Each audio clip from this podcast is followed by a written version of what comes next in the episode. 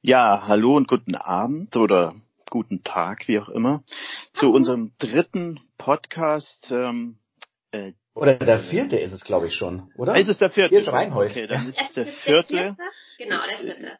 Reinhold und Julika sind bei mir auf, werden bei mir auf dem Handy gerade angezeigt. Ich, ich, angezeigt, weil ähm, wir nicht physisch zusammensitzen können, denn das ist unser Coronavirus Special Podcast, der erste in dieser Folge und hoffentlich werden nicht noch viele dazukommen, sondern wird die Sache bald vorbei sein. Wir wollen uns heute darüber unterhalten, wie es uns einfach so geht damit und ähm, wie wir die Zeit verbringen und äh, hoffen, dass sich viele das anhören. Ich glaube, wir hatten bis jetzt so 0,5 Hörer pro Podcast. Vielleicht geht's jetzt mal ein bisschen nach oben. Ähm, ja, dann fange ich gleich mal mit dem Reinhold an. Wie sieht's ja. bei dir aus? Wie geht's dir?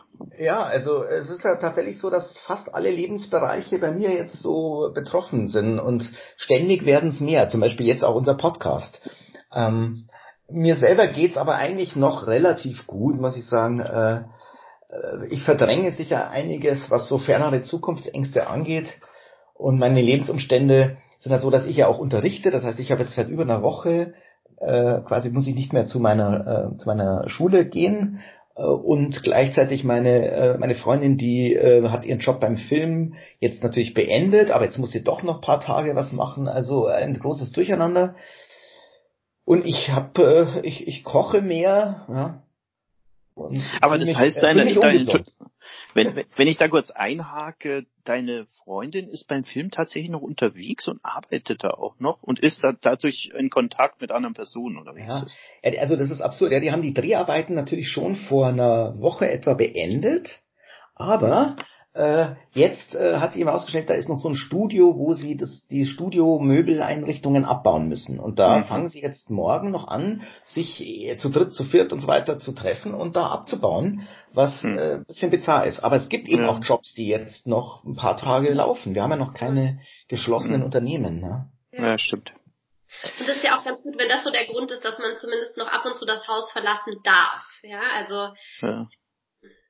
Also es sind jetzt nicht nur, es sind jetzt nicht nur systemrelevante Berufe, die noch ausgeübt werden dürfen, sondern äh, alle, die eben auch kein Homeoffice äh, bekommen haben oder Leute, die einfach ähm, Geld verdienen müssen. Also bisher ist ja, wo ja große Hilfen angekündigt wurden, noch ist ja nichts da. Also genau. und äh, das Monatsende rückt näher, die Mietzahlungen rücken näher. Ich kann ja, schon verstehen, dass da manche Leute dann sagen, ähm, ich riskiere es jetzt nicht, ich muss jetzt einfach noch ein bisschen Geld verdienen, ja. Wie geht's dir denn da damit, Julika? Ich meine, du bist ja ganz konkret betroffen, weil du jetzt ja. mehrere Jobs hattest, die jetzt alle von einem hm. Tag auf den anderen weggefallen sind sozusagen und als Freie verdienst du ja gar nichts im Moment, oder? Genau so ist es. Ähm, also meine Branche hat es als erste getroffen. Hm, das war mir auch aber schon relativ früh oder vor vielen anderen klar, dass da was äh, auf mich zurollt und auf das Land zurollt. Da haben äh, ganz viele noch gesagt, denen ich das erzählt habe, oh, Leute, die machen die Museen zu, die werden die Kinos zumachen. Da haben alle noch zu mir gesagt, nein, das wird hier nicht passieren, das wird hier nicht passieren. Und ich habe aber irgendwie gemerkt, so, oh, okay, das, das, das ähm, ist jetzt meine Real, wird meine Realität sein. Und habe deswegen mich auch schon, also beziehungsweise habe schon meine erste Stresswelle schon vor ein paar Wochen erlebt mhm. oder auch überlebt. Das heißt, ich bin gefühlsmäßig gerade schon in Woche vier bis fünf, sage ich jetzt mal, wo die meisten, also ihr zwei wahrscheinlich noch gefühlsmäßig in Woche äh, zwei seid. Das heißt, äh, falls das, ihr wissen so wollt, Corona-Orakel dann, genau, oder? Falls ihr wissen wollt, wie es euch in ein paar Wochen geht, könnt ihr mich fragen. Ähm, ich, ich trete nämlich jetzt schon so in die nächste Gefühlsphase ein. Ähm, da muss ich ähm, gleich husten. Ja, ja und grundsätzlich ähm, bin ich jetzt, muss ich einfach Was ist die nächste Phase? Ähm, also es ist ja, also meine, also meine momentane Phase ist so ein bisschen Wut und Widerstand. Bin ich, äh, bin ich gespannt, ob das euch auch so gehen wird. Ähm, es gibt ja, es gibt ja äh, so verschiedene Phasen, die man durchmacht, äh, psychologisch, wenn man mit einer einem Trauma oder einem Schock konfrontiert wird, dann mhm. geht der Organismus durch mehrere, mehrere Phasen und eine Phase ist Wut. Also vor der Wut kommt die Depression und aus der Depression raus kommt dann die Wut. Und ich glaube, die nächste Phase ist dann die Angst und dann kommt die Freude. Also ich weiß jetzt nicht, ob das bei mir auch so laufen wird, aber ich befinde mich gerade in der Wut. Ähm, das ist immerhin ein bisschen energetischer als äh, der Zustand vorher. Ähm, aber wie geht's dir denn, Michael? Du bist, du bist ja auch ähm, betroffen. Oder deine Branche ja, betroffen. Ja, ne? stimmt. Ich, ich bin auch betroffen. Ich bin vor allem deswegen betroffen, weil ich ja auch schon ein bisschen älter bin und äh, also Reinhold und ich sind ja im Alter, wo wir eigentlich schon Risikopatienten fast sind. Ähm, aber man, so ähnlich wie Gabi Delgado von DAF, der genau, ja heute der, mit 61 gestorben ist. Aber wir sind ja jünger, stimmt. muss man sagen. Aber wir, wir sind, wir sind äh, jünger, mehr oder weniger, aber aber ähm, es ich glaube, der hatte auch einen Lebenswandel, der auch dazu beigetragen hat. Gibt aber auch Leute, die, die, die sind gestorben, habe ich jetzt gelesen. Das sind so Einzelne, über die berichtet wird. Also irgendein 56-jähriger Musiker aus Rosenheim, der immer irgendwie so ein Volksmusiker, der auch auf der Wiesen immer gespielt hat und total gesund war, ist ganz plötzlich an dem Coronavirus gestorben, weil sich so verschärft hat. Ich habe zum Beispiel auch einen Bericht gelesen von einer 20-jährigen Journalistin in der New York Times, die also beatmet werden musste in New York und die dann geschrieben hat, wie ihr es dabei gegangen ist und die war, hatte keine Vorerkrankungen oder ähnliches. Ähm, also man sollte nicht davon ausgehen, dass jüngere Leute nicht stärker von dieser Krankheit betroffen sind. Statistisch ist es natürlich schon so, dass ähm, ältere Menschen daran sterben. In erster Linie ältere heißt halt ab 60 und vor allem dann äh, ab Ende 70 in die 80er rein und so, die sind halt einfach dann nicht so widerstandsfähig mehr. Da ist das, die, die Abwehr nicht, ähm, das Immunsystem nicht so widerstandsfähig. Deswegen sind Kinder ja auch da nicht so betroffen bei dieser Krankheit, weil die eine sehr breite Virenabwehr haben, die also je,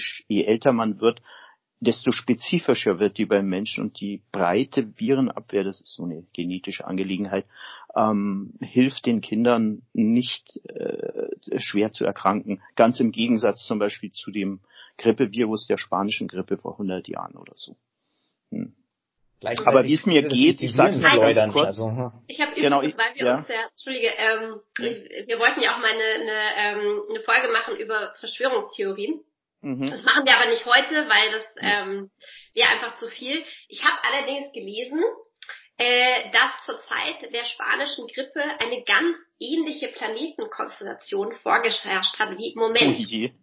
Nämlich äh, Saturn und Jupiter in Konjunktion ähm, und das wird auch, auch äh, noch das ganze Jahr über so bleiben. Und äh, ja, die Situation mhm. war gleich äh, 1918 zur Zeit der spanischen Grippe.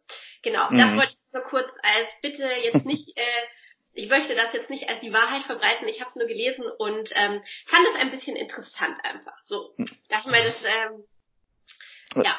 Ja, zur Verschwörungstheorie. ähm, es gibt ja auch so. Ah, nein, ich wollte einfach noch mal kurz sagen, meine Situation vielleicht, ähm, um darauf einzugehen. Klar, ich bin halt im Filmbereich unterwegs und im Drehbuchbereich ähm, und da ist momentan auch Stillstand. Das heißt, es werden wenig Projekte überhaupt verschickt und dadurch wenig Projekte lektoriert ähm, und das wirkt sich natürlich bei mir als Freiberufler aus, da kommt nicht so viel rüber.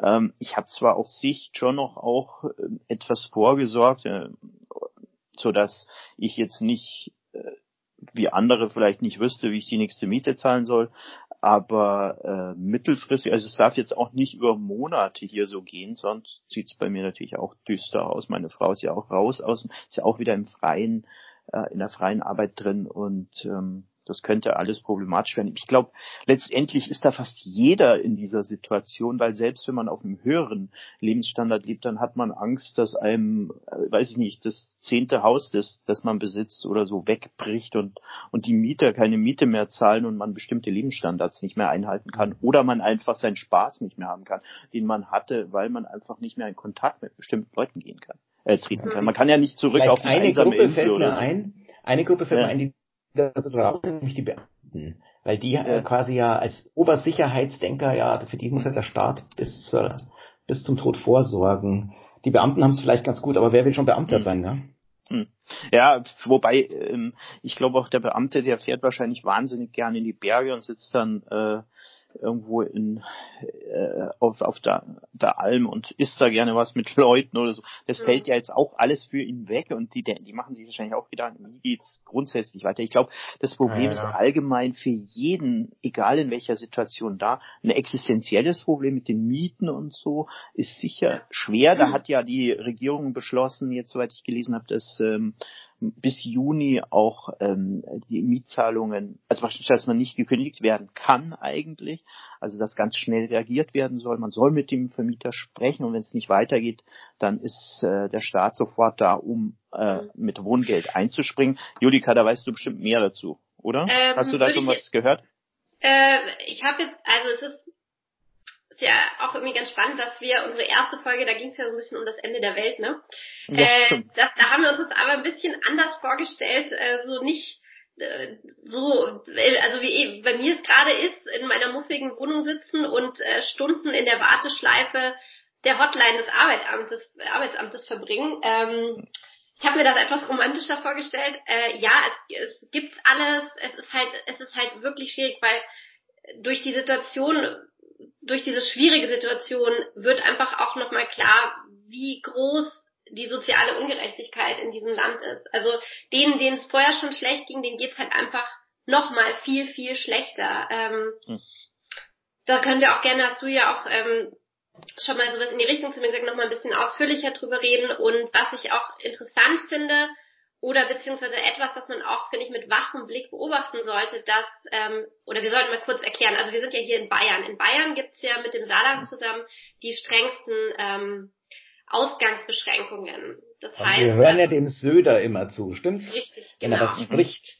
Genau, mhm. und ähm, ich finde schon, dass man, auch wenn man jetzt gewisse Maßnahmen natürlich ähm, also ich sehe ein, dass die wichtig sind und dass die uns schützen und dass die lebensrettend sind. Ich finde, man sollte trotzdem aber mit wachem Blick äh, die Dynamiken staatlicher Macht ähm, im Auge behalten, weil das, was da so als das Zuhause ähm, als, als der perfekte Rückzugort, Rückzugort ähm, beschrieben wird, ist halt für den Großteil der Gesellschaft in dieser Form nicht vorhanden.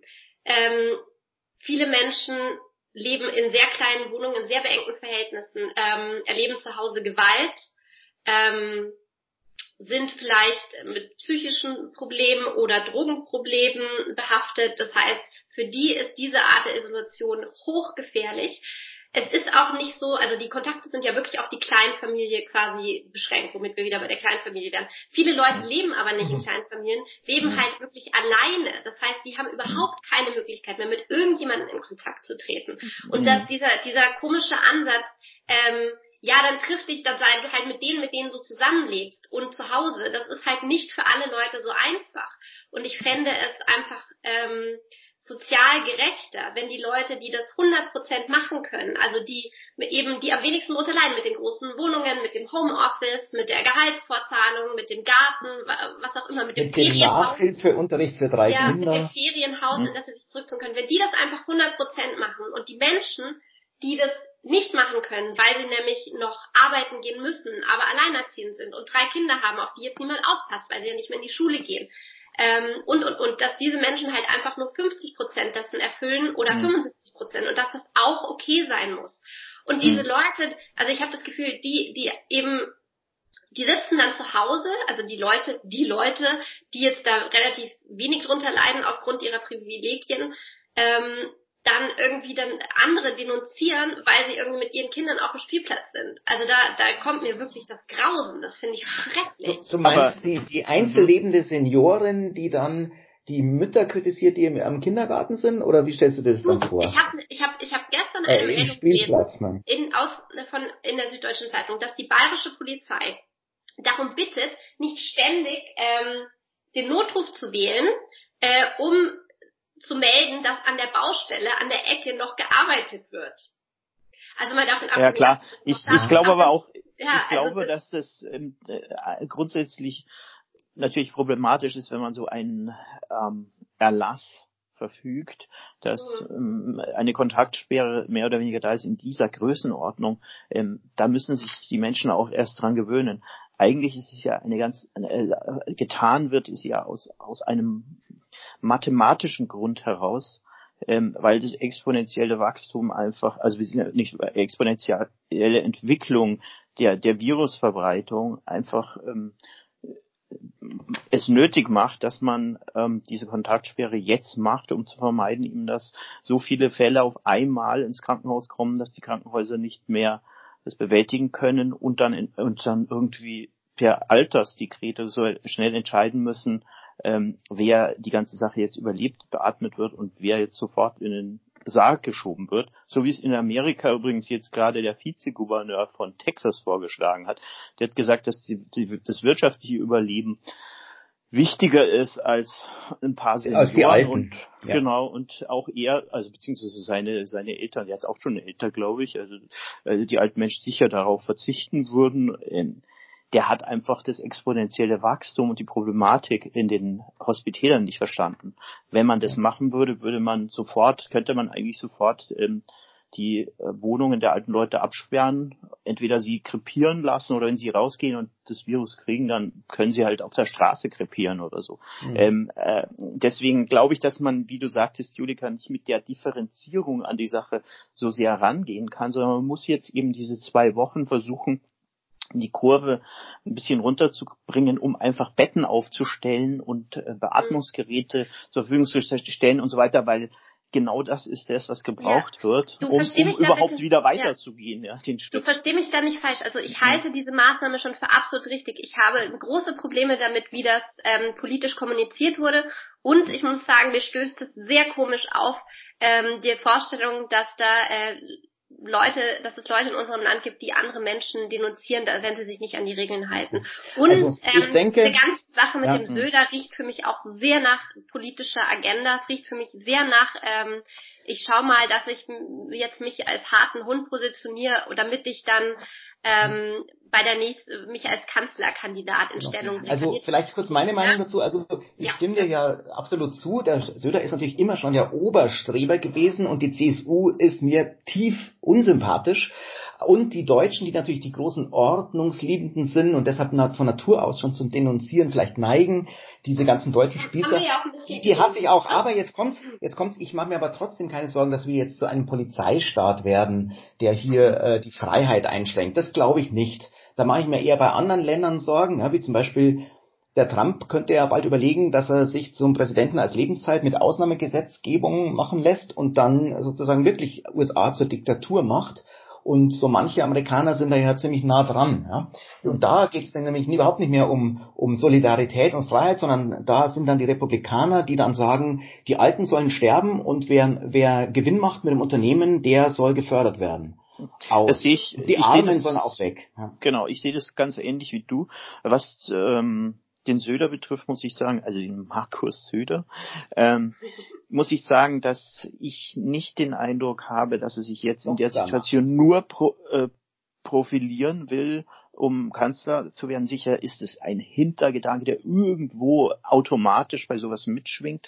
Ich fand aber, dass er sich jetzt eigentlich immer sehr besonnen geäußert hat ähm, und dass er irgendwie, äh, das ist offenbar auch äh, bei, bei den Leuten so angekommen, eigentlich relativ vernünftig rübergekommen ist. Ich finde es auch problematisch, wenn man jetzt hier so Grabenkämpfe und äh, CDU, CSU Differenzen äh, in den Medien thematisiert. Es geht jetzt wirklich überhaupt momentan gar nicht um politische Prozesse, sondern es geht wirklich darum, dass alle an einem Strang ziehen und das Richtige machen, sich nicht abgrenzen, sondern miteinander äh, agieren und zusammenhelfen. Und ich sehe den, den äh, Söder eben nicht jetzt als jemanden, der jetzt hier eine schlechte Figur gemacht hat, sondern im Gegenteil, ich glaube, dass er sehr früh, sehr rigorose Maßnahmen in Verbindung auch mit der österreichischen, also in äh, Konkurrenz mit der österreichischen Regierung ähm, getroffen hat, finde ich eine sinnvolle Entscheidung. Das ist mir eigentlich relativ sympathisch, muss ich sagen.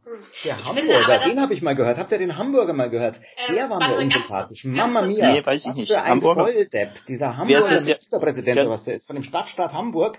Ach der so, hat mhm. wie ein Pastor völlig mhm. äh, äh, Schwafelrhetorik von sich gegeben. Da wurde es mhm. mir ganz, ganz übel. Da war ich richtig froh, kein Hamburger zu sein. Also ich habe ja diese leichte Übelkeit, ja. dieses leichte Übelkeitsgefühl ähm, beim Söder, muss ich leider sagen.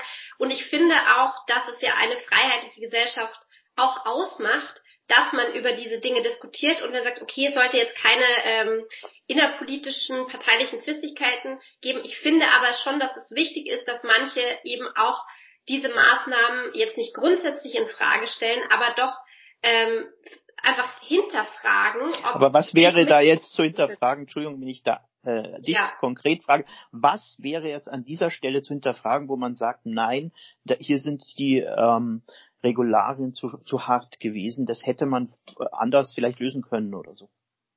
Ich, ich, ich sehe das im Moment nicht, ehrlich gesagt. Ich finde das, er hat ja auch gesagt, dass man also Sport treiben kann, dass man rausgehen kann, dass man möglichst, es geht ja auch immer um das möglichst. Zum Beispiel, wenn jetzt äh, du mit einer Freundin in, in einem Abstand spazieren gehen würdest, dann würde niemand ein Bußgeld ähm, verordnen. Nur wenn ihr dann zu dritt seid, und es kommt ein Dritter hinzu.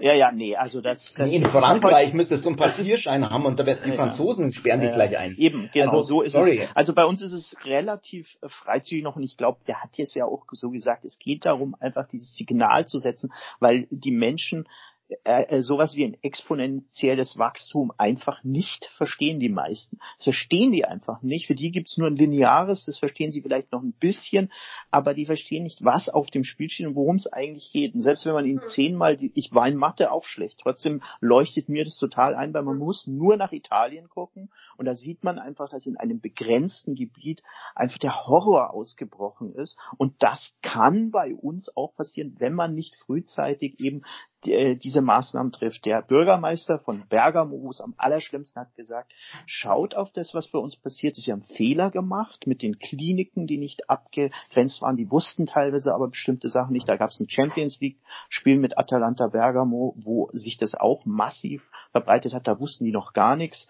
Die haben auch die falsche erste Person gehabt, wo sie dachten, also, dass der Superspreader irgendwie aus eigentlich chinesische, von aus China über München gekommen sein muss, was nicht stimmte so und dadurch hat sich das verbreitet. Also man hat sehr viel gelernt. Ich höre übrigens täglich den Podcast mit dem Biologen Dr. Drosten auf NDR und das ist wirklich zu empfehlen, ndr.de.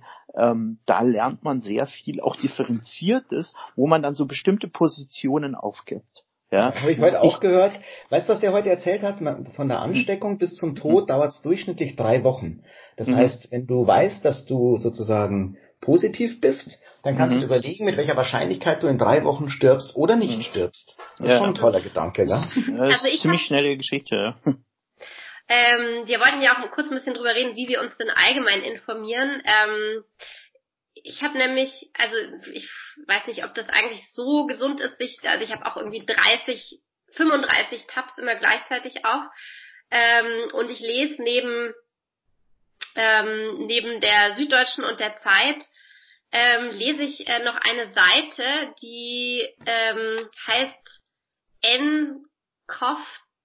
ncof 2019.live. Das ist ja von mhm. diesem Avi genau. Schiffmann, das ist ein 17-jähriger Highschool-Schüler aus mhm. den USA programmiert worden, wo einfach wirklich nur steht, so und so viel in welchem, welchem Land ähm, das ich auch, erkrankt, ja. genau, erkrankt, ähm, gestorben, äh, wieder, wieder kuriert und mhm. ähm, das finde ich, also ich, das aktualisiere ich dann immer jeden Tag und aber irgendwie ist es eigentlich mhm. fast schon wie so ein komisches Computerspiel. Also es ist ja. also wahnsinnig distanziert. Es regt mich aber komischerweise weniger auf, ähm, als wenn ich dann, äh, wie gesagt, äh, wieder in der Zeit oder in der Süddeutschen äh, wieder irgendwelche Artikel lese und mir denke, oh Gott, oh Gott, oh Gott, und dann mhm. irgendwie wäre das jetzt eben in in Frankreich ähm, mhm. irgendwie die, die Handydaten ausgewertet werden und äh, Menschen mit Drohnen überwacht werden. Also das mich. Ja, äh, das sieht man natürlich bei dieser Informationsblase, die ja jeder für sich so konstruiert heutzutage, dass die Quellen halt sehr unterschiedlich sind. Zum Beispiel Süddeutsche und Zeit spielen bei mir keine große Rolle. Diese Seite, die ihr genannt habt, die habe ich mir aufgerufen, wo du mir das geschickt hast, die ist ganz interessant. Aber ich äh, habe völlig andere Medien. Bei mir gibt es natürlich die öffentlich-rechtlichen an erster Stelle. Das heißt, ich höre Bayern 1 und Bayern 2, die jetzt zusammengelegt wurden, weil ich das immer schon mache. Privatquellen äh, kommen bei mir kaum in Frage. Dann äh, benutze ich natürlich tagesschau.de und ich schaue eigentlich am meisten die Filmchen auf tagesschau.de und die Beiträge. Ab und zu lese ich auch ein bisschen was. Das sind sozusagen meine deutschen Informationsquellen. Und auch dieser Droste, das reicht dann fast schon für Deutschland. Süddeutsche, naja, wenn ich mal mit dem Handy irgendwo bin, aber das bin ich jetzt zurzeit nicht mehr, dann lese ich schon mal auch mehr Süddeutsche, aber das kommt jetzt zu Hause eigentlich kaum mehr vor. Äh, Printmedien habe ich gar keine mehr, ähm, außer meine Modellbauzeitschrift die mir zugeschickt wird. Die äh, bestimmt auch und ganz was gut. ich natürlich tue, ist äh, amerikanische Medien beobachten aus Leidenschaft. Also CNN und MSNBC, aber da äh, stört mich dann natürlich eher diese amerikanische Privatsenderkultur, diese Polarisierung, diese dieses ja. äh, Konflikte schüren und so. Aber ich bin also definitiv der Fan der öffentlich-rechtlichen Medien die du da, die, die, wie, was für ein Titel heißt die? Die äh, Modellzeitschrift, was hat die für einen Namen? Ich glaube, die heißt einfach Modell oder Modellmagazin oder so. Die kriegt man, weil man Mitglied sein muss, äh, bei so einer Versicherung, wenn du mit Flugzeugen irgendwo fliegen willst, so Segelflugzeuge ja. oder sowas, dann brauchst du so eine Versicherung und dann bist du automatisch Mitglied bei diesem Verein und kriegst Zeitschrift. Modell-Lovers oder Lovers of äh, Toys oder sowas. Okay. Nee, das ist eine Aber, deutsche Vereinszeitschrift. Also ich, ich finde ich finde es wirklich gut, wo wir, an welchem Punkt wir jetzt angelangt sind, weil es nämlich genau darum geht, ähm, wie man sich informiert. Und das hat sich ja radikal verändert in den letzten 10, 20 Jahren eigentlich. Und einerseits kriegt man natürlich unheimlich viel Information, äh, äh, aber es ist nicht, aber diese Information muss man viel stärker filtern und äh, man muss sich ja wieder beim Filtern auch auf neue Informationen verlassen. Das heißt, man muss irgendwelche Möglichkeiten haben, Zeitung, wie man das richtig. Nein, also ich, ich habe auch keine Zeitung mehr ich lese, neulich sind wir mal irgendwie noch das letzte Mal an Staffelsee gefahren und da habe ich eine Zeit, oder nee, wir, wir sind mit dem Rad rausgefahren, da in den englischen Garten weiter raus, wir schauen, da habe ich eine Zeitung mitgenommen, weil ich mir dachte, ja, also guck mal nicht aufs Handy, sondern lese mal eine Zeitung, aber Zeitungen, ähm, das, das finde ich teilweise wirklich problematisch. Ich lese auch längere Artikel mittlerweile ähm, auch ähm, online. Es ist ja egal, wo man etwas liest im Prinzip. Ähm, und ich aber was die Informationsquelle angeht, weil die Julika das angesprochen hat, finde ich es wirklich schwieriger, eine seriöse Information zu bekommen. Ich bin da auf deiner Seite auch, Reinhold, dass ich sage, die öffentlich-rechtlichen Medien sind bei uns immer noch welche, die versuchen, eine sehr, wie soll man sagen, abgesicherte Meinung zu vertreten. Und zwar deswegen, weil die Menschen, die dort arbeiten, alle ausgebildet sind und bezahlt sind und das nicht machen, und zwar bezahlt durch eine Zwangsgebühr, die eigentlich relativ hoch ist und das nicht in erster Linie machen, weil es ein Finanzierungsmodell ist, wie bei irgendwelchen freien Ja gut, aber jetzt, aber mhm. jetzt bei der Süddeutschen und bei der bei der Zeit, also das ist ja bitte, also Absolut. arbeiten ja auch Leute, die das natürlich, können, ne? Also natürlich. Also ich, ich habe das jetzt nicht. Wobei die Süddeutsche muss natürlich ja. ihre verkaufte Auflage der Abonnenten bei der Stange halten, mhm. äh, was ihnen ja kaum mehr gelingt und Anzeigenkunden gewinnen. Also die Süddeutsche ist natürlich schon ein kommerzielles Unternehmen. Ich glaube, es liegt einfach daran, dass ich generell halt einfach lieber lese, als Leuten beim Reden zuzuschauen, weil ich so wahnsinnig mhm. ungeduldig bin. Mhm. Ähm, deswegen. Oh, da habe ich einen Tipp für dich, Julika. Ja. ja. Mein Tipp ist, wenn du bei YouTube, das geht nicht überall, aber bei YouTube zum Beispiel, wenn ich so meine YouTube-Videos angucke, dann kann man die Geschwindigkeit der YouTube-Videos erhöhen. In mehreren Nein. Schritten. Ich höre, das geht unten bei diesen Zahnrädchen, klickst drauf, dann kannst du Wiedergabegeschwindigkeit auswählen und ich höre fast immer mit 1,25, also mit mit, mit 125 Prozent Geschwindigkeit. Es geht aber bis zu zweifach. Also 1,5-fach, dann sabbeln sie so und so schnell. Aber mhm. Normalgeschwindigkeit ist mir dann auch ein bisschen zu langsam. Denn Lesen geht ja schneller als Sprechen hören. Da hast du auch recht. Ah ja, das könnte ich, also wenn ich mein, mein, mein Yoga, mein Online-Yoga mache, äh, dann könnte ich ja, ähm, könnte ich das auch quasi schneller machen, wenn ich mal so richtig wissen will, wenn ich mal so richtig mich auspowern möchte. Ja, die Frage ist nur, was man davon hat. Es gibt, glaube ich, auch Bücher, die verkürzt wiedergegeben sind. Das heißt, ähm, zum Beispiel äh, riesige Romanzyklen, die aber so verkürzt wiedergegeben sind, dass eben nur ein Teil davon äh, einfach zusammengefasst ist. Die Frage ist mhm. immer, was man davon jetzt hat. Ähm, Im Moment hat man ja Zeit, eigentlich alles zu lesen. Ich habe ähm, mit 19 die Gesamtausgabe von Immanuel Kant geschenkt gekriegt und habe wahrscheinlich irgendwie fünf Prozent davon gelesen. Habe ich mir jetzt überlegt, das könnte ich eigentlich jetzt wieder machen. Also Dinge, die habt ihr euch schon gelangweilt sind.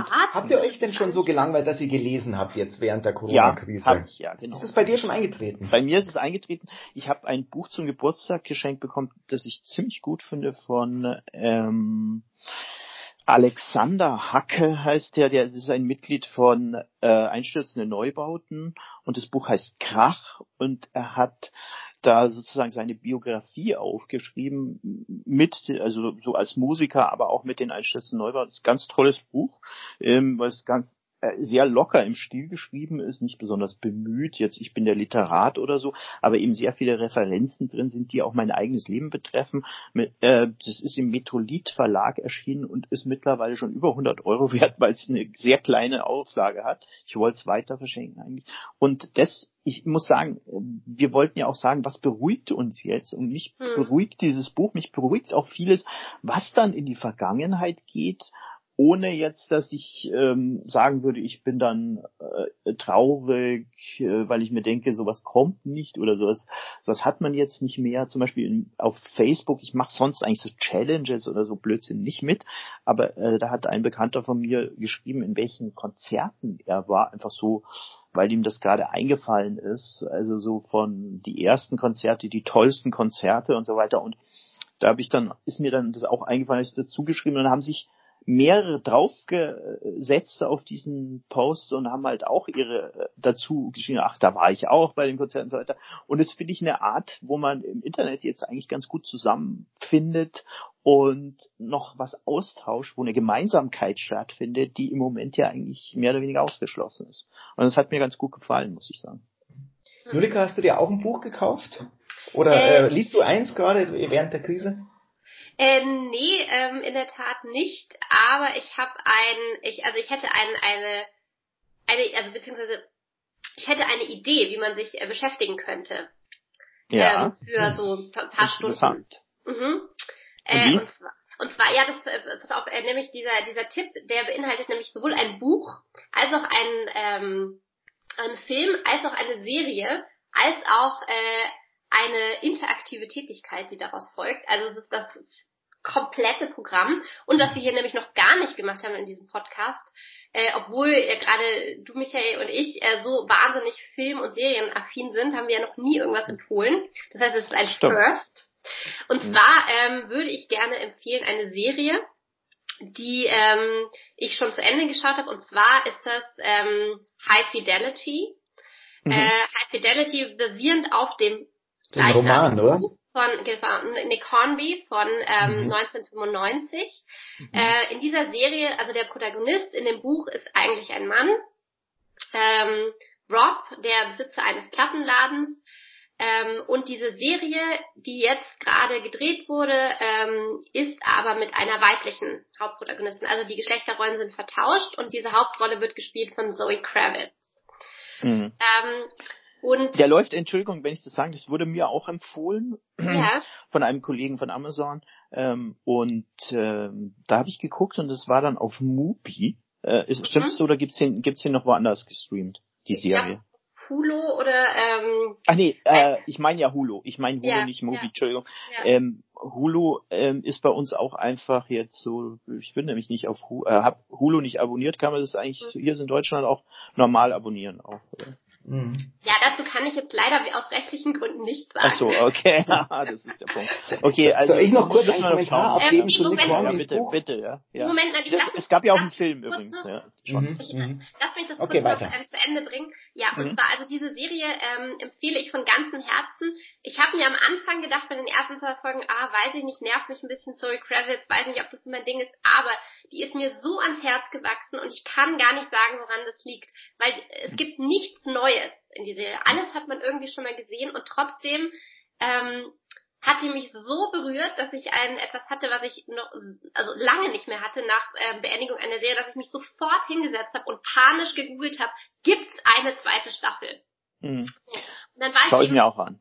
Da war ich eben so angefixt, dass ich dachte, okay, ähm, dann muss ich mir jetzt auch den Film anschauen. Den gab es nämlich 2000 mit John Cusack in der Hauptrolle. Genau. Da mhm. noch mit Wendy ich. Und als nächstes kann man dann quasi das Buch sich auch noch bestellen und lesen. Ich habe das Buch nämlich immer ein bisschen gemieden, weil ähm, also das hat eigentlich mit, mit dem Buch selber gar nichts zu tun, sondern es ging eigentlich eher darum, wie das Männer in meinem Umfeld ähm, wahrgenommen haben.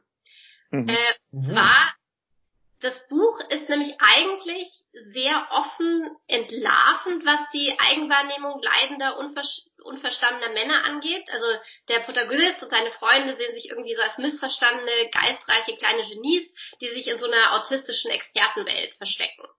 Und mhm. ähm, was ich dann immer beobachtet habe, dass Männer, ähm, die, also sag ich mal, die durch ähm, oder durch dieses Buch ihr eigenes verschrobenes äh, leicht asoziales äh, Verhalten dann dadurch noch irgendwie stetig fühlten und ähm, dann eigentlich dachten, ah ja, das ist ja okay. Also wenn man jetzt nicht mit Frauen umgehen kann oder mit dem Leben und so weiter, das ist ja eine total tolle Eigenschaft. Also so, und deswegen fand ich das immer ein bisschen schwierig. Das ist ja. ein bisschen vergleichbar mit dem Effekt, den ähm, Amelie äh, auf äh, erwachsene Frauen hatte, die dann nämlich plötzlich dachten, ja. äh, so ihr verschrobenes Kinderverhalten hätte auch eine Daseinsberechtigung. Ja. Julika, darf ich kurz was dazu sagen? Das ja. hast du ganz perfekt analysiert, denn genau das ist die Problematik von diesem Nick Hornby. High Fidelity Buch. Denn mhm. damals, 1995, als ich mir das Buch natürlich auch gekauft habe und sogar gelesen habe, äh, dann äh, habe ich mit Freunden von mir auch darüber geredet und die Hardcore-Sammelplatten-Nerds, genau. Thomas Meinecke, der verstorbene mhm. Bernd Hartwig, Andreas mhm. Neumeister, all diese Freunde, die ich damals auch so hatte, die waren nämlich Nick Hornby Hasser. Weil ja, ja. diese Art von Glorifizierung dieses Platten-Nerd-Sammelns, das war denen natürlich zuwider, weil das waren, sie waren ja die echten Typen und wollten auf keinen Fall da äh, irgendwas so romantisiert oder irgendwie so aufgekocht sehen. Und dann so wurde dieses Buch, sozusagen in, in der wirklich, äh, in dieser Szene der Platten-Nerds, wurde dieses Buch quasi verboten. Das war die Geschichte. Allerdings, ich habe mir den Film dann auch später angeguckt. Und vielleicht würde ja, mich auch interessieren. Ich bin ja nicht so streng wie die wirklich orthodoxen Plattenfreaks. Ja. ja. Und mhm. also mein Tipp wäre jetzt, nachdem man sich die Serie angeschaut hat, den Film angeschaut hat und das Buch gelesen hat, äh, da wird man nämlich feststellen, dass, dass also das Grundthema dieser, dieser Geschichte ist ja, dass der bisschen eigenartige Hauptprotagonist seine Zeit damit verbringt, Listen anzu, anzu ähm, Mhm. Mhm. äh, aufzustellen, Listen aufzustellen. Und zwar so die fünf äh, traurigsten äh, Songs, um mit jemandem Schluss zu machen oder äh, die fünf Frauen, die man am meisten geliebt hat. Und damit kann man nämlich hervorragend auch so seine einsame Zeit verbringen. Also mal überlegen, was sind denn, ah. was waren denn ähm, die fünf ähm, mhm. peinlichsten Momente in meinem Leben und was wäre dafür der perfekte Soundtrack gewesen und sowas. Genau. Mhm. Genau, so also, Listen machen, ja. stimmt, Listen machen ist ja überhaupt was, was ähm, generell. Das ist übrigens auch ein Thema, ich bekomme ja äh, immer Berg, die, die Vorschläge mh, hm, für neue Filme und Serien und Listenfilme, also das Abarbeiten von Listen als Thema eines Films, das kommt ganz, ganz oft, ist auch sehr, äh, wie sagt man, angesagt im Moment nach wie vor, ähm, so Listen abzuarbeiten. Das heißt Bucket List im Übrigen. Mhm. Äh, warum mhm. weiß ich jetzt auch nicht genau, Bucket List im Englischen. Ähm, und ähm, werde ich mir auf jeden Fall auch anschauen, weil ich Musikserien sehr, sehr gerne mach, mag. Da gab es ja auch Vinyl vor, glaube ich, zwei Jahren. Ähm, also Vinyl die Serie gab's aber nur auf ähm, Apple TV oder so zu sehen. Wahrscheinlich jetzt woanders auch und es hat mir auch gefallen. War vielleicht die Serie gar nicht so toll, aber alles mit Musik gefällt mir ohnehin ziemlich Ist dann natürlich auch schlau, dann jetzt den Protagonisten also mit einer weiblichen Rolle zu besetzen, weil diese Art von mh, hm, ah. männlicher äh, mhm. asozialer, geschmäcklerischer äh, Freakigkeit, die interessiert ja auch keinen mehr. Und die Serie ist also viel moderner und besser eigentlich ja. als das Urbuch, ja. oder? Ja. Aber und ja. abgesehen davon wüsste ich auch nicht, warum es nicht Frauen geben soll, die auch äh, ähnliche ähm, asoziale, geschmäcklerische die ist super, Vorbilder. Die super, ja, ja, also die ist auch super asozial in der Serie. Es ist halt nur nicht langweilig, weil man es nicht schon tausendmal gesehen hat. Ne? Also das, das macht es halt wieder spannend.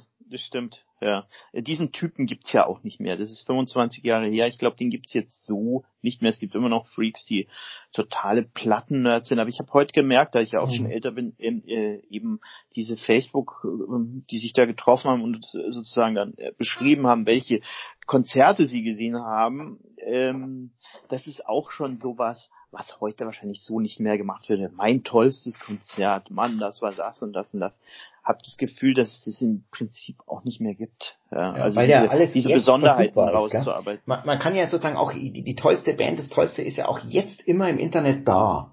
Ja, und ja, genau. man muss es sozusagen nicht ansammeln. Die Sammlung hat nicht mehr so einen großen Wert vielleicht dadurch. Naja, außer physikalische nicht, Dinge wie Turnschuhe vielleicht noch. Ja, ja apropos Aber Sammlung, Reinhold, du hast ja, das ist glaube ich das Sneaker, meine ich. Äh, Sammlungen sind ja das, mit dem du dich da gerade am meisten beschäftigst, oder?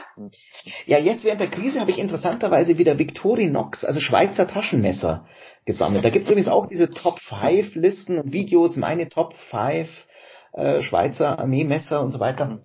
Mhm. Und ich habe jetzt auch, äh, während ich hier so zu Hause war, mir drei neue bestellt. Und die liegen jetzt auch schon aber hier. Aber jetzt nicht, während wir aufnehmen, oder doch? Nee, aber die, mit denen spiele ich auch immer so ein bisschen. Nicht schlecht. Ja, da liegen bei uns auch viele zu Hause.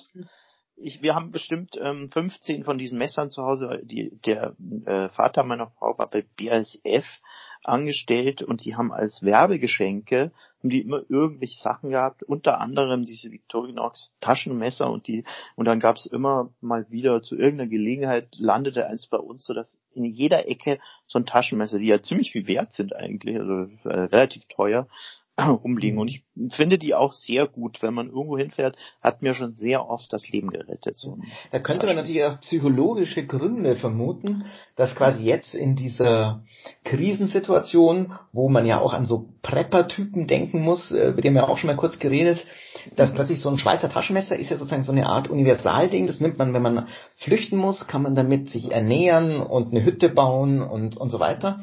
Ja, oder Leute, die ja, ein Prepper-Tool eigentlich eintauschen, wenn Genau, ja, oder, oder jemanden, der ins Klopapier ja. wegnehmen will mit, mit dem größten Messer. Ne? Ja. Also Im Supermarkt nehme ich jetzt einen mit und wenn einer mir an die Klopapierrollen will, ja. ich brauche jetzt sofort zugestoppt. welche, dann komme ich ja. sofort mit meinem Messer raus und dann heißt es Messerstecherei wegen Klopapier. Ja, ganz äh, kurz, wie ist die Klopapiersituation bei euch eigentlich? Weil es ist natürlich ein Klopapier? ganz wichtiges Thema in Deutschland. Also ich habe tatsächlich vor der Krise, ich habe immer bei mir im Keller eigentlich immer so zwei Packungen rumliegen, a zehn Stück. Und jetzt ist aber die, die, die erste Packung ist jetzt schon angebraucht und ich habe jetzt noch eineinhalb Packungen, also keine so großen Packungen. Mhm. Und ich mache mir jetzt schon Gedanken, also eigentlich normalerweise würde ich jetzt meinen Vorrat wieder um eine Packung auffüllen, so wie ich das immer mhm. mache. Mhm. Und jetzt bei dir, Julika? Da fühle ich mich ähm, dann blöd mit meiner Packung Klopapier in der Hand an der Kasse oder. Ja, also ich musste, ich musste vor anderthalb Wochen musste ich in der Tat äh, Klopapier kaufen, weil ich hatte keins mehr. Und dann war es mir richtig peinlich. Mir war es so mhm. richtig peinlich, als ich dann im DM meine Klopapierpackung aufs Band gelegt habe, weil ich dachte, oh Gott, Jetzt bin ich auch eine von denen, aber ich habe wirklich welches gebraucht und ja, wie gesagt, also die Packung, ähm, mhm. das reicht. Also äh, okay. keine Sorge, ich mache. Wie ist denn bei dir? Also ähm, ja, bei uns war es so, dass meine Frau hat dann auch ähm, erstmal gekauft und dann war es aus und dann haben wir auch so Küchentücher gekauft und dann habe ich gesagt, wir haben auch noch viele alte Zeitungen, also das Klopapier ist also ungefähr das Letzte, was was mir jetzt eigentlich fehlen würde. Es ist mittlerweile aber so, also ich habe auch ein bisschen noch zwei Packungen oder eine eine Großpackung und ich weiß ja auch, dass die Klopapierfabriken arbeiten Tag und Nacht. Das heißt, es wird immer aufgestockt und da ich antizyklisch Klopapier einkaufe, also nicht am Montag, sondern vielleicht Mitte der Woche mal, dann finde ich immer noch eins. Es ist aber jetzt so, dass solche Hamsterkäufe überhaupt nicht mehr gestattet sind. Das heißt, sie können bestraft werden. Das ist eine neues, neue Regelung im Übrigen. Und ich mhm. glaube, ein Rewe-Chef hat ähm, am Samstag äh, hatte eine Kundin, die war äh, Krankenschwester und hat richtig geheult, weil sie am Abend nicht mehr richtig einkaufen konnte. Oder es gab so ein Video von der, so äh, weil es ja. ja, ja. nichts mehr gab. Und ja. äh, der hat dann beschlossen, dass er für jede zweite äh, Packung Klopapier 5 Euro und für jede dritte, weiß ich nicht dann was, 10 Euro drauf verlangt. Das kann der wohl, warum auch immer, oder er hat es einfach beschlossen. Der Handel ist und, in der Preisgestaltung frei, das ist recht genau, erlaubt. Äh, genau, und das finde ich, finde ich eigentlich auch plausibel, und zwar nicht, damit er mehr Geld einnimmt, sondern ähm, eben um, ja, das, um, um, um das zu beenden. Das dann, ne? Ja, ja. Mhm. Und man also, darf jetzt, glaube ich, bestimmte Sachen auch gar nicht mehr in Masse einkaufen. Das, das wird, ähm, das in irgendeiner Weise ist das beschränkt. Ich weiß nicht in welcher. Ich kaufe ja, ich habe ich muss zugeben, als wir das erste Mal äh, bei Rewe waren, um mehr einzukaufen. Da wusste ich auch nicht, was los ist. Da habe ich ein paar Seifen eingekauft aus völligem Blödsinn. Oh ähm, ja, wirklich, weil ich mir dachte, ja, das, das wird jetzt unter Umständen gebraucht. Die waren auch leer, die Regal. Dabei stehen bei uns noch so Werbegeschenke, so komische Seifenspender und Zeug zu Hause. Das war dann irgendwie so ein Kurzschluss. Da sieht man mal, dass man selbst als halbwegs vernünftiger Mensch wie ich auch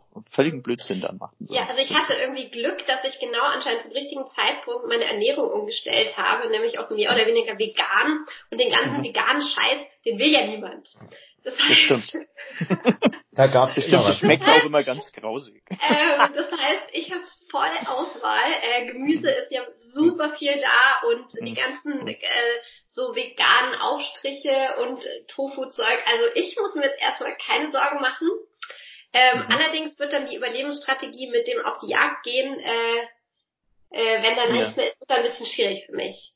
Aber ja, ich esse noch Fisch. Vielleicht könnte ich, könnte ich, könnte ich mir ähm, auf YouTube so ein Tutorial anschauen, wie man fischt oder so. Ja, du kannst dich, du kannst dich auf eine Isarbrücke stellen mit einer langen Angel. Also ich sehe da immer ja. ziemliche Brocken bei uns da unten äh, am ja. Gasteig, wo ich wohne, wenn man da unten zur Brücke geht, da stehen ziemliche Brocken drin. Also würdest du wahrscheinlich lange ja. dran essen können. Da ich esse ja keinen Fisch, also für mich. Seinen Messer also. mir den, von Reinhold den Fisch ausnehmen lassen mit seinen. Äh, hast du, Reinhold, hast du ein Messer in deiner Sammlung? Ja.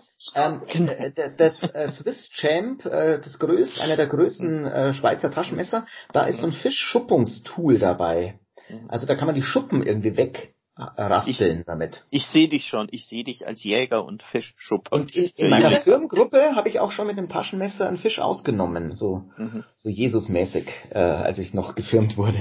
Übrigens, äh, heute vor zwei Stunden gab es eine Meldung im Radio, dass tatsächlich bei bestimmten Sachen jetzt langsam die Sättigung da ist bei den Haushalten. Das bedeutet, die haben so viel gehortet, dass sie eigentlich jetzt plötzlich anfangen, weniger einzukaufen und die Supermärkte sehen jetzt gerade einen Einbruch bei der Nachfrage. Mhm. Es müsste auch langsam beim Klopapier die Sättigung da sein. Das heißt, die Haushalte sind so vollgestopft mit Klopapier, die das brauchen, dass sie jetzt dann doch aufhören, Klopapier zu horten. Und dann ich habe auch gelesen, alles Klopapierparadies werden bald. Ja, eben, dann können wir einkaufen, wie wir wollen, Klopapiermassen. Wie ist Aber denn die Situation für feuchtes Toilettenpapier? Weil das ist nämlich schon was, ähm, das, äh, das, das fände ich nämlich dann schon äh, schlimm, wenn ich das jetzt nicht mehr kaufen könnte.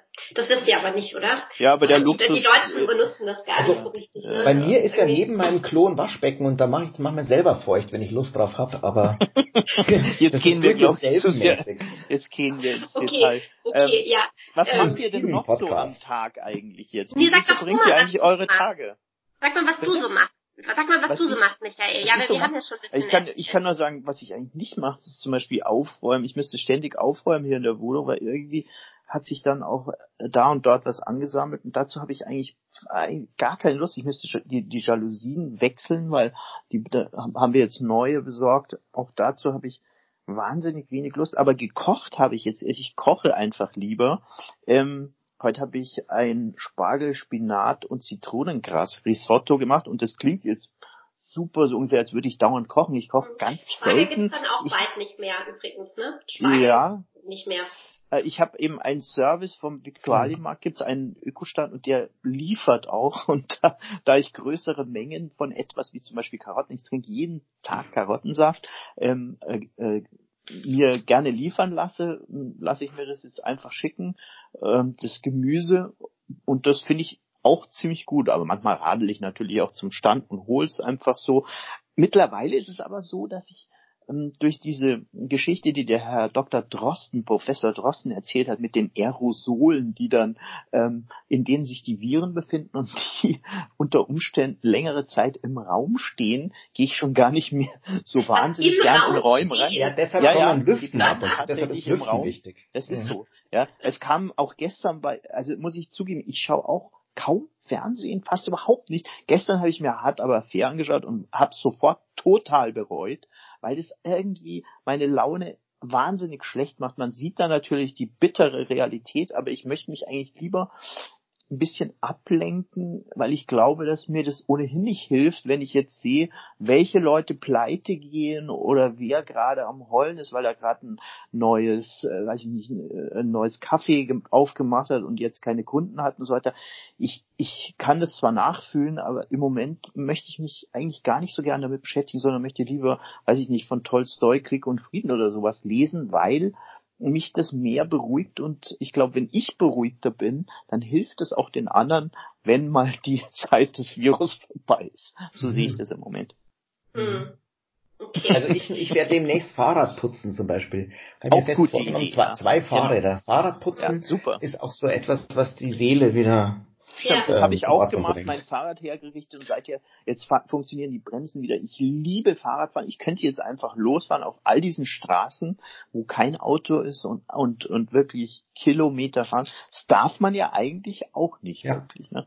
Das ist der ja, Punkt. doch, Sport alleine darf man in Bayern schon. Stimmt, ah, ja, alleine aber man sollte eigentlich nicht weitere, ähm, also weiter wegfahren. Das ist schon ein bisschen problematisch. Also du ja. kannst jetzt so in München fahren, aber jetzt so an den Tegern sie radeln, dass jetzt plötzlich ja, alle dahin radeln, ist auch nicht beliebt, glaube ich. Nee, du darfst sie nicht ansammeln dann. Aber in Frankreich genau. zum Beispiel darf man Sport und Joggen nur noch in der Nähe der Wohnung. Das haben sie in Frankreich heute. Ich gehe halt jeden Tag laufen. Ähm, ah. Ja, habe ich allerdings auch ah. schon gemacht, bevor das alles losging. Also nicht jeden Tag, aber fast jeden Tag. Und ich habe ja, hatte ja das ähm, Privileg, dass ich auch unter der Woche teilweise tagsüber laufen gehen konnte. Mhm. Und ähm, ich muss sagen, äh, ich habe noch niemals so viele Leute auf der Straße gesehen wie im Moment. Ja, also wirklich krass. Und vor allem alte Leute, also mhm. Seniorenpärchen, die spazieren gehen. Äh, mhm. die waren vor zwei Monaten noch nicht auf den Straßen. Ich weiß das, weil ich bin vor zwei Monaten schon jeden Tag tagsüber gelaufen. Und jetzt ist es wirklich so, also ich laufe auf dem Bürgersteig, so, dann kommt mir ein Seniorenpärchen entgegen, denke ich, okay, wechsle ich auf den anderen Bürgersteig. Zwei Minuten später kommt mir da auch ein Seniorenpärchen entgegen. Das heißt, ich kann wirklich nur quasi in der Mitte der Straße laufen damit ich mich möglichst fernhalte von möglichen Risikogruppen. Ich weiß nicht, was das ist. Wir sind ja alle drei noch nicht im Alter, aber warum das stimmt nicht. Ich bin auch ein Senioren. Ich bin auch ein Seniorenpärchen und ich finde zum Beispiel die Joggerei nervt mich dann teilweise auch als langsamer Seniorenspazierengeher. Das stimmt natürlich nicht. Also ich laufe jetzt in letzter Zeit nicht so viel, aber ich, ich mache auch so ein bisschen Sport hin und wieder und mag das eigentlich schon gerne. Im Moment habe ich keinen Bock. Aber ähm, aber ich finde auch, wenn so die, der Weg an der Isar entlang, wenn ich da nur Jogger habe die ganze Zeit, dann nervt mich das auch. Also ich, ich finde schon, das Joggen sollte auch teilweise irgendwie so ein bisschen so stattfinden, dass man zum Beispiel als Spazierengeher, da nehme ich jetzt das, äh, die Position des Seniorenpärchens ein, äh, in der ich mich sehe, dass das, äh, das kann, kann mich auch stören auf eine gewisse Art. Mhm. Also deswegen sehe ich das nicht so nur von der einen Seite. Es stört mich ja jetzt nicht, verstehst du? Ich denke mhm. mir nur, okay, also warum haben die jetzt das Riesenbedürfnis, ähm, in Masse spazieren zu gehen. Vielleicht ist das jetzt nicht der richtige Zeitpunkt. Ich, ich glaube, ja, dass ich vorher nicht gemacht ja, Ja. Ich vorher glaube, das hat mit etwas zu tun. Ich glaube, es hat mit etwas zu tun, dass wenn man älter jetzt in dieser Alterszielgruppe ist, die besonders äh, ein besonders hohes Risiko hat, dass die Leute tatsächlich eine ähm, offen, nicht eine offene, aber eine äh, latente Angst einfach haben, eine, eine Todesangst auch wahrscheinlich, und dass sie im deswegen äh, einfach raus wollen aus der Bude, weil sie das Gefühl haben, also wenn sie jetzt so drin bleiben müssen, dann ist das eine, mhm. eine Einschränkung, die ganz schlimm ist für, für ältere ja. Menschen. Also meine Mutter zum Beispiel ist 79 ähm, und die macht eigentlich einen guten Eindruck. Die ist ja in Bad Tölz, das ist jetzt ähm, nicht ganz im totalen Zentrum hier in München, so äh, ist man vielleicht auch nicht so gefährdet noch, kann aber sein. Ähm, und äh, trotzdem ist es für sie, die ja alleine lebt, auch einfach eine schwierige Situation. Also, und das kann ich sehr gut nachvollziehen, ehrlich gesagt. In Bad Tölz sagt man noch, daheim sterben Leid. Doch, Ach so, jetzt am Stern Leid. Genau, das kommt dann noch so eine Art Urinstinkt ja. dann ist, äh, das ja, mit dem Rausgehen. Ja. ja, also Wie ist es denn bei euch mit den äh, Eltern ich will, eigentlich? Ich will noch? ja. Mit den Eltern? Ja, also äh, wollte ja, ich mal also, fragen, also wie, wie geht's denen und wie seht ihr die Situation von denen? Also meine Mutter ist äh, vom Alter her auch schon eine Risikogruppe, hm. ist aber, ähm, glaube ich. Ja, wo geht denn das überhaupt da, los? Ja, ja ich glaube mit 65 geht's los oder 60 okay. sogar schon. Ja, ähm, und aber natürlich je älter, desto desto stärker. Ähm, mhm. Aber meine Mutter ist halt äh, schon, würde ich sagen, fitter als viele junge Menschen und naja, trotzdem wäre es mir natürlich ganz recht, sie würde jetzt nicht alle zwei Tage einkaufen gehen oder sie mhm. arbeitet auch, auch noch, ja. Mhm. Ähm, aber gut, ich meine, also man kann da zwar seine Bedenken äußern, aber jeder Mensch ist ja dann auch wirklich einfach noch für sich selber verantwortlich. Und wenn sie sagt, so, sie hat keine Angst, sie hat ein gutes Immunsystem, sie macht sich keine Sorgen. Okay, also dann, dann muss man das auch jemandem einfach lassen. Also ich finde es dann schon merkwürdig, wenn man dann, ähm, wenn man dann seinen Eltern das Recht auf ihr eigen, also ihre eigene Entscheidung abspricht. Das finde ich schon schwierig. Nee, das sollte auch überhaupt ja. niemand machen. Das, ich sage ja. meiner Mutter auch, sie soll machen, äh, was sie will. Also einkaufen gehen soll halt aufpassen und soll sich gut die Hände waschen. Das macht sie alles selber. Die informiert sich auch selbstständig. Also da muss ich mir jetzt keine Gedanken machen. Es ist eher das Problem, dass man halt dann zu Hause sitzt. Also sie hat eine Freundin, die auch alleine lebt oder eine Bekannte und die wohnt ein Stück weg. Darf man da jetzt zusammen Kaffee trinken oder nicht? Eigentlich schon. Ich glaube, soweit ich weiß, in den geschlossenen Räumen darf man auch Bekannte, also einzeln ähm, irgendwie. Mhm. Nein, darf man nicht. Ist es nicht erlaubt? Ah. Das ist nicht erlaubt, nein. Tatsächlich, nee. ich habe aber heute sowas gehört, als sei das nee, Cafés sind ja geschlossen. Nee, und du darfst, keine Cafés mehr. darfst auch keine Freunde besuchen. Du darfst quasi nur, wenn du halt mit jemandem in einer Beziehung bist, in einer Liebesbeziehung, finde ich auch, finde ich auch. Ja, das ist ja Quatsch. Das ist ja rechtlich nicht abgesichert. Also ich meine, wie sollst du jetzt sagen? Sagen wir mal, du hättest jetzt drei Liebesbeziehungen. Jetzt du, ja, Julika. Ja. Bei dir wäre das jetzt, sagen wir mal, denk. Das, das wird halt nicht so streng kontrolliert. Nein, es wird nicht so streng kontrolliert. Okay, ja, okay, aber auf jeden Fall, also um, um das nochmal weiterzuführen, wenn jetzt jemand mit ähm, drei Personen in einer Liebesbeziehung ist und nicht weiß, für wen er sich entscheiden soll, ähm, wie wie handelt man es dann rechtlich? Darf er dann keinen von denen sehen? Oder was muss der denn haben? Das kann ich nicht vorstellen. Das kann, kann sich ja der Söder nicht vorstellen, sowas. Der ist bei der ich morgen, nicht, morgen das wird der Söder einen Bußgeldkatalog bekannt geben, übrigens morgen. Ja, ja. Äh, in, in einem anderen Bundesland wurde das gestern schon gemacht, zum Beispiel Grillen mhm. in der Öffentlichkeit 250 Euro oder so. Mhm. Das heißt, wenn es schon Bußgeldstrafen geben, auch für sowas, dann müsste das halt kontrolliert werden von der Polizei mit Wohnsitznachprüfung oder so, wenn sie Stichproben machen. Das glaube ich allerdings nicht, dass sie da so hart sind. Solange ja, aber wie denn, wie denn, wenn jemand, wenn jemand eine Beziehung hat, irgendwie, ähm, wie, wie soll ihm das untersagt werden? Also wenn ich jetzt Gruppensex verstehe ich, dass dann äh, bezahlt werden muss, aber ähm, äh, sonst ist es ja eigentlich rechtlich überhaupt nicht zu, äh, wie soll man das, zu, zu beschränken. Es wäre ja auch eine Einschränkung, die nicht geht. Ich glaube, es geht überhaupt nicht darum, jetzt krasse Einschränkungen zu machen, auch nicht von Herrn Markus Söder, unserem Ministerpräsidenten, sondern es geht in erster Linie darum, einfach Richtlinien zu bieten, die sehr streng sind und die dann eben im Bedarfsfall eingehalten werden, wenn, wenn sie über einen bestimmten Punkt hinausgehen. Ich kann mir, also ich glaube nicht, dass die Polizei jetzt irgendjemanden äh, bestrafen würde, der jetzt zu einem Bekannten geht, wenn er da alleine geht. Ja, wenn er ja, alleine dahin geht und die haben eine Beziehung oder auch nicht und würden vielleicht auch nur, weiß ich, ein Glas Wein trinken, was sollen die denn sagen hinter den geschlossenen Würde Mauern? Würde ich vielleicht mein Handy zu Hause lassen in dem Fall. Nur so ein kleiner Tipp für. Ich äh, glaube nicht, dass das mit der auch mit die, mhm. ja, sagen wir mal, die Standortnachprüfung, glaube ich nicht. Ja, ich weiß. ja? Ich mhm. glaube, die Standortprüfung wird nur benutzt, also wenn sie überhaupt benutzt werden würde, wenn es sehr krass kommt und man einfach dem südkoreanischen Modell folgen will, das sehr effektiv durch die Standortprüfung und auch dann Hinweise an die Leute dazu oh. äh, geführt hat, dass man diese ganzen Hotspots, ja. wo Leute infiziert waren, abgrenzen konnte. Genau. also erstmal ist ja nur anonymisiert. Aber wenn es nicht mehr anonymisiert wäre, wäre es natürlich schon was anderes. Dann wäre es ja, schon sehr schwierig. Aber zum Beispiel dann könnte sowas wie in Ischgl, wo dieser eine Kellner ja nicht ja. gemeldet wurde, die Kellnerin, die dann genau. 100 Leute angesteckt hat. Und übrigens meine Freundin kennt vier Leute, die da anscheinend in Ischgl waren, die alle Corona jetzt haben. Nur so nebenbei. Da hätte man natürlich äh, deren Handydaten, ah, die waren auch in diesem Lokal in Ischgl. Da hätte man die schneller in München entdecken können und bremsen können. Und hätten sie es nicht weiter verbreitet. Vier Leute. Aber äh. das ist rechtlich natürlich schon schwierig. Nur die anonymisierten Handydaten auszuwerten, um sozusagen in der Summe zu beurteilen, wie mhm. mobil sind die Leute, was ja. äh, gehen die zu fünft durch die Gegend oder nur zu zweit, das mhm. finde ich schon völlig okay. Das ist ja auch anonymisiert. Da gibt es keine ja, ja Datenschutzproblematik. Wenn das dann als Rechtfertigung genommen wird, dann die Bürger mit Drohnen zu überwachen, da da bin ich nicht ganz eurer Meinung. Also vor ähm, Drohnen habe ich ja keine Angst, weil ich ja selber Drohnen fliegen kann. äh, ah, aber äh, es gibt ja diese Drohnenangst. Übrigens, Drohnenangst also, total out. Ja, das hat kaum mehr einer. Neue Jobs. Das, äh, mhm. das, also falls es mal irgendwann mit dem Lehrerdasein beendet sein sollte, weil einfach die Ja, dann machen wir einen Drohnenflug.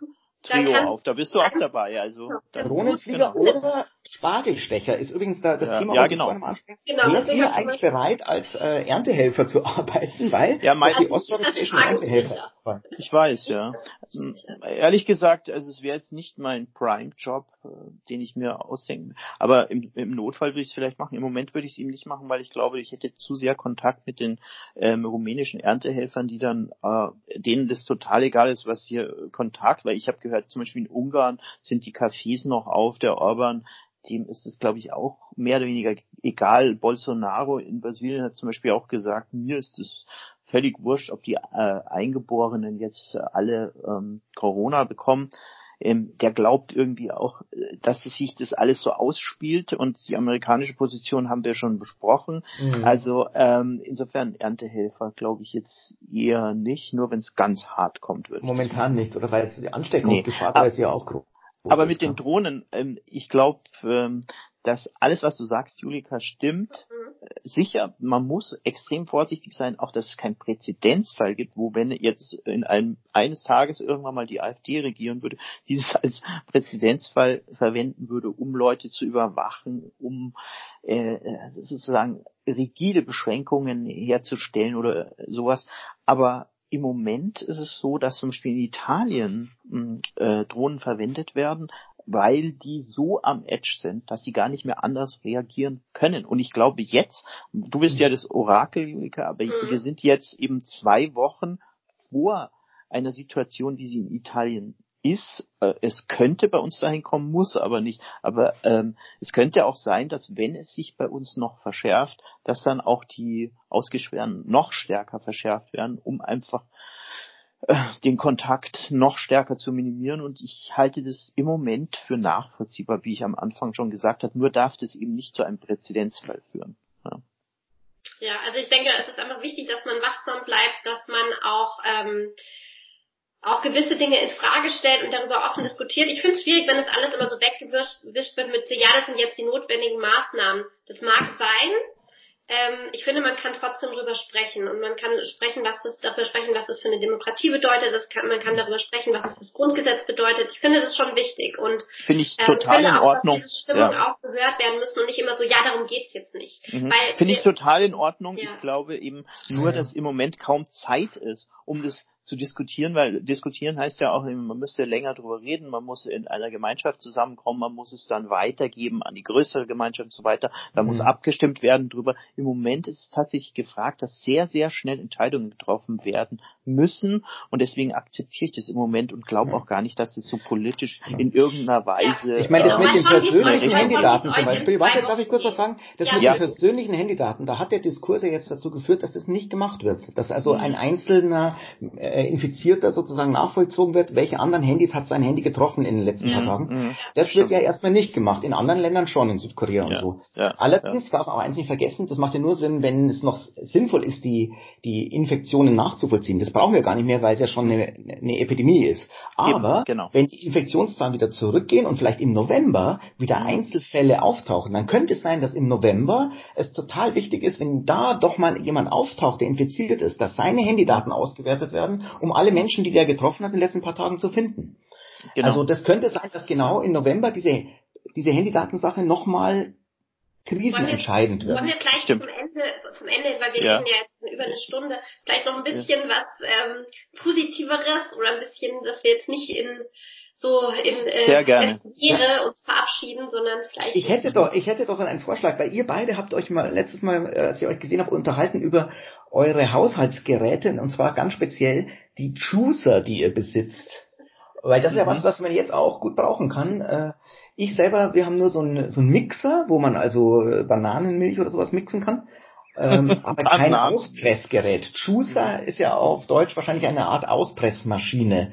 Was, was fällt euch denn zum Thema Juicer ein, was unseren Hörern das Leben verbessert?